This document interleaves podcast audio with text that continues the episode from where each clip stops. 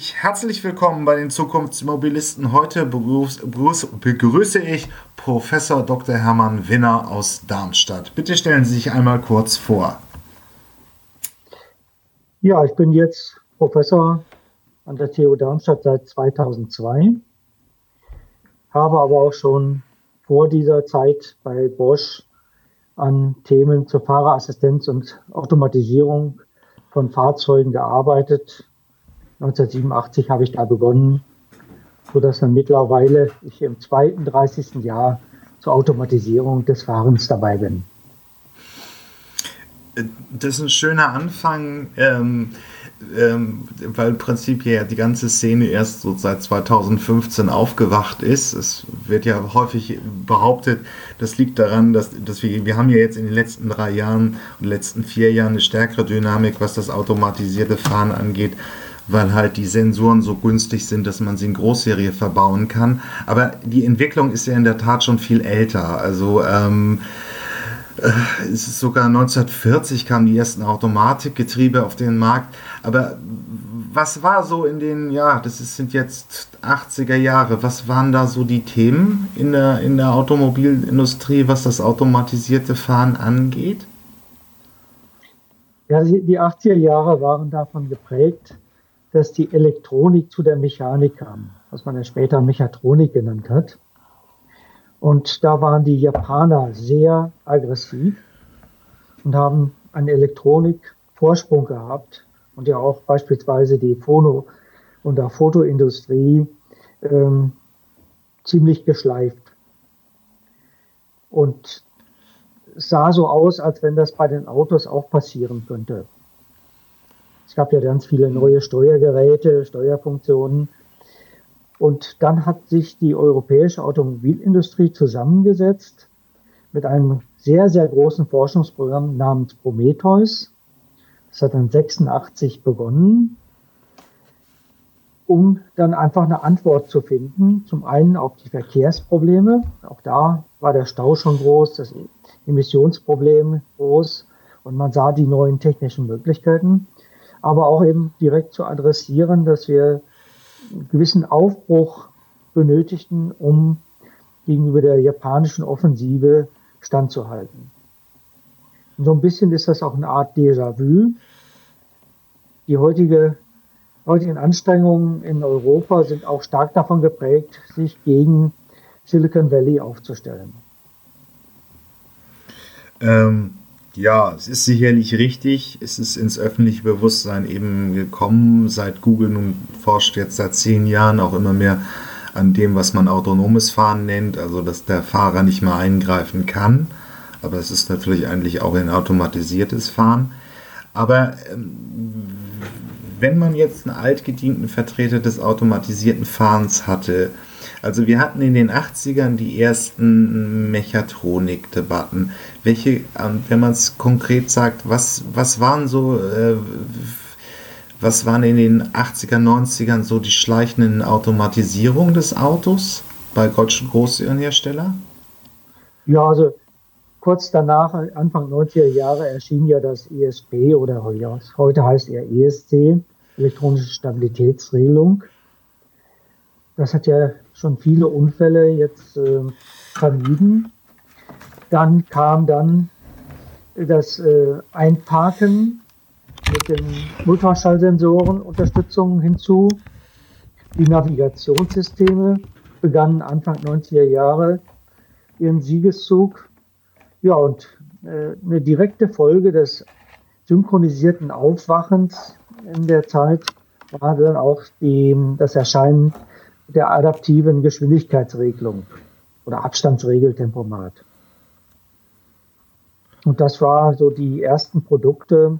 Dann kam auch das äh, Lane Keeping dazu und die ganze Armada der Fahrerassistenzfunktionen, die dann bis 2010 dann alle ausgerollt wurden.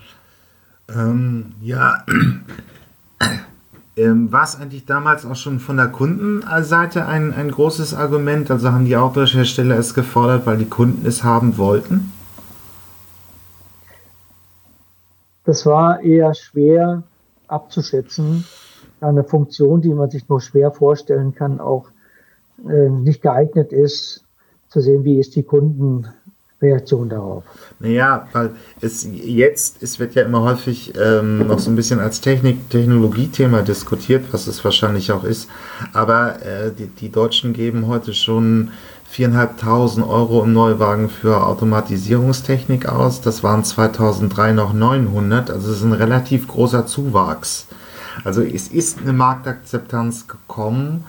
Ähm, stellt sich halt die Frage, war es früher anders oder wird es auch heute von der Industrie gefordert, weil es einfach vom Kunden verlangt wird? Manchmal braucht man Zufälle. Beim ESP hat sehr, sehr stark geholfen, dass in Schweden eine A-Klasse umgestürzt wurde. Okay. Mhm. Ja, hat es gerade noch abgefangen, aber damit musste Daimler damals ähm, das ISP serienmäßig bringen. Das hat wieder andere Fahrzeughersteller äh, mit motiviert, das viel schneller in die äh, Marktsättigung reinzubringen, wie es vorher bei ABS war. Drei in doppelter Geschwindigkeit. Ähm, Sonst wäre das vermutlich ja. auch eher langsam passiert. Ähm, bei äh, Adaptive Cruise Control, also der adaptiven Fahrgeschwindigkeitsregelung, hat es sehr lange gedauert, bis man so über den 10%-Bereich mal hinweggekommen ist. Aber dadurch, dass dann auch von, dem, von der Neuwagenbewertung von Euro NCAP die Notbremsfunktion so viele Punkte bekommen hat, war es dann plötzlich ein Riesenschwung, dass Radartechnik von Hunderttausenden pro Jahr plötzlich in Bereiche von 10 Millionen pro Jahr gekommen ist. Das heißt, oft sind es solche Zufälle, die nachher die großen Sprünge in der Marktakzeptanz machen. Ähm, für unsere jüngeren Podcast-Hörer, das nannte man Elchtest, war ein kleineres Problem für Daimler in den 90ern, weil man halt wirklich seine A-Klasse beim Ausweichen mit 80 auf der Landstraße vor einem Elch eben zum fast zum Umkippen brachte, weil halt die Achsgeometrie ein bisschen scharf war. Und das hat man im ESP etwas äh, einfach ändern können. Aber wenn wir jetzt uns das nochmal angucken, die Probleme oder Herausforderungen für den Verkehr sind ja heute eigentlich die gleichen wie in den 80ern, die großen Treiber hinterm Auto, hinterm automatisierten, hinterm autonomen Fahren. Ähm, also der Stau ist ein Problem, die Verkehrssteuerung wird weltweit äh, gefordert, weil, weil in den Städten es wirklich schwierig ist, gerade in den großen Megapolen in, in, der, in, in Schwellennationen. Ähm, dieses Umweltproblem ist gravierender, praktisch nicht wirklich gelöst. Ähm, und eben es, es verspricht eben eine Kostenreduktion. Die, die, die, die Ausgangslage ist heute relativ ähnlich zu den 80er Jahren, oder? Ja, wobei man sich heute schon freuen würde, wenn man die Ausgangslage der 80er Jahre noch hätte von der äh, Problemseite. Es ist eher schlimmer geworden. Ja, wir haben mehr Fahrzeuge bekommen. Und woran man das sehr schön sehen kann, ist ja im, im Bereich des äh, ruhenden Verkehrs, sprich Parkplatzsituation. Mhm. Das ist ja heute das Hauptargument eigentlich gegen den Besitz eines Fahrzeugs. Aber Und das war damals nicht annähernd so stark vertreten. Äh, ähm, also gerade in Großstädten oder die, die, der Verkehrsinfarkt in Großstädten. Aber was sind jetzt die wirklich, was ist jetzt gegenwärtig, wenn wir jetzt ins Jahr 2019 springen, was sind die großen zentralen Treiber hinter dem automatisierten Fahren? Also man könnte sagen, vielleicht ist es der technologische Push, weil man jetzt sieht, es gibt da Mittel und Wege, besonders im Machine Learning Bereich, die wirklich Quantensprünge er, erreicht haben. Also eine Sprungfunktion, nicht unbedingt jetzt äh, bezogen auf das, was man noch alles tun muss, da fehlt noch vieles, aber zu dem, was man vorher konnte. Ja, und dann einfach die durchaus von Amerikanern her bekannte, also wenn es schwierig ist, bewegt man sich trotzdem mit großen Schritten gerne darauf zu. Ja, und wenn man solche Kassen hat, die Portokasse von Google, um so etwas zu machen, was bei andere Unternehmen fast an den Rand des Ruins bringen würde, dann kann man natürlich an der Stelle so ein Thema mal besetzen. Ähm, was mich immer, das ist vielleicht auch eine sehr deutsche Perspektive, aber was mich immer so ein bisschen wundert, ähm, ist da halt doch der ökologische Aspekt. Also Elektromobilität würde eben nur den sauberen Verkehr, den sauberen Betrieb von Fahrzeugen bringen, aber automatisiertes Fahren könnte eben auch die Gesamtanzahl von Fahrzeugen stark reduzieren. Ist der Ökologie für Sie kein Treiber, den Sie so bei den Akteuren wahrnehmen oder weniger? Oder ist es nur einfach in der Kommunikation noch nicht rübergekommen? Also wenn ich vielleicht meine Milliarden, wenn ich sie hätte, für Ökologie einsetzen würde, ja. nicht unbedingt jetzt bei autonomen Fahrzeugen anfangen. Da gibt es andere Dinge, die direkt daraus Wirkung hätten. Da könnte man wirklich in den Bereich der Regenwälder gehen und ähnliche Dinge. Äh, nein, also ich würde einfach ehrlich sagen, da sieht man eine Goldgrube und fängt mal an zu buddeln. Okay. Ja, es ist. Dann auch das Thema Sicherheit.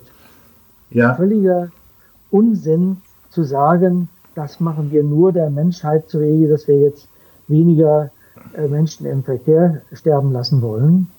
Wenn ich das will, dann könnte ich auch viel konzentrierter daran arbeiten, an in Schwellenländern, dass die Fahrzeuge insgesamt sicher sind, dass äh, das Verkehrssystem Straße äh, viel besser bearbeitet wird. Äh, wenn man noch sieht, wie man heute laufen muss als Fußgänger in ähm, beispielsweise asiatischen Ländern außerhalb Japans, da geht's deutlich ähm, zivilisierter zu. Da kann ich noch viel mehr erreichen. Also Sie meinen mit viel, äh, viel weniger Mitteln viel größere Effekte erzielen? Ja, ja, eindeutig. Aber es wird, es wird uns ja so verkauft. Es sei, also, wie, wie Sie sagen, es wird so verkauft. Weil, weil im Prinzip ist ja wirklich, äh, ich, ich kenne hier Hochrechnung, die verspricht eben, dass 90 Prozent äh, der, der Verkehrstoten wegfallen ähm, weil eben der menschliche Fehler im autonomen, im automatisierten Fahren ausgenommen wird. Also zu schnell, betrunken, äh, unaufmerksam und so weiter. Die Fehler sind dann weg. Aber für Sie wäre das nicht so unbedingt so ein wahnsinnig zentraler Faktor. Nein, das ist ein vorgeschobener äh, Faktor, der auch sich gut verkaufen lässt und ein bisschen davon ablenkt, dass man sonst fragen würde, ist es denn sicher genug, wenn ich in Verkehr bringen würde? dann würde natürlich als erst die Angst hochkommen. Um diese Angst dann an der Stelle im Vorfeld gleich zu mindern, sagt man, ja, mit denen wird alles sicherer. Okay. Ähm, aber also im Prinzip ist, skizzieren Sie jetzt so den Treiber, dass das ein, ein sehr lukrativer Investitionsmarkt für die amerikanischen Tech-Giganten ist bietet es nicht auch irgendwo auf einer gesamtwirtschaftlichen Ebene massives Einsparungspotenzial? Grundsätzlich ja. Also wenn ihr jetzt um, sich traut, mal so 20 Jahre weiter zu denken und was könnte man damit alles machen, dann stellt sich beispielsweise die Frage einfach, wenn ich ein Fahrzeug 24 Stunden abzüglich meinetwegen Ladezeiten äh, sieben Tage die Woche nutzen kann, also sagen wir mal einfach 50 Prozent der Zeit netto im Vergleich zu den 10 Prozent der Zeit, die heute da sind, dann kann ich die gleiche Verkehrsleistung fünfmal schneller erbringen von der Gesamtzeit her. Das heißt, die Verkehrsleistung, die ich in einem Auto mit, das zehn Jahre alt wird, habe ich in zwei Jahren erbracht in zwei Jahren. Jo, hier ist das Ende erreicht diese Episode aus der Podcast-Reihe Die Zukunftsversion. Hier endet der freie Teil. Weiter geht's auf meinen Webseiten ähm, elektroauto.org slash Zukunftsmobilisten oder ähm, automatisiertes Auto.de slash Zukunftsmobilisten. Da kann man sich die vollständigen Interviews äh, gegen eine kleine Gebühr anhören. Ich habe auch eine Staffelung drin, also Menschen im AG 1 und 2 Bezug zahlen weniger als auch Studenten und Doktoranden. Schüler sind auch günstiger. Ja, ich freue mich aufs nächste Mal, wenn es wieder hier bei den Zukunftsmobilisten ein neues Interview gibt. Bis dann, tschüss.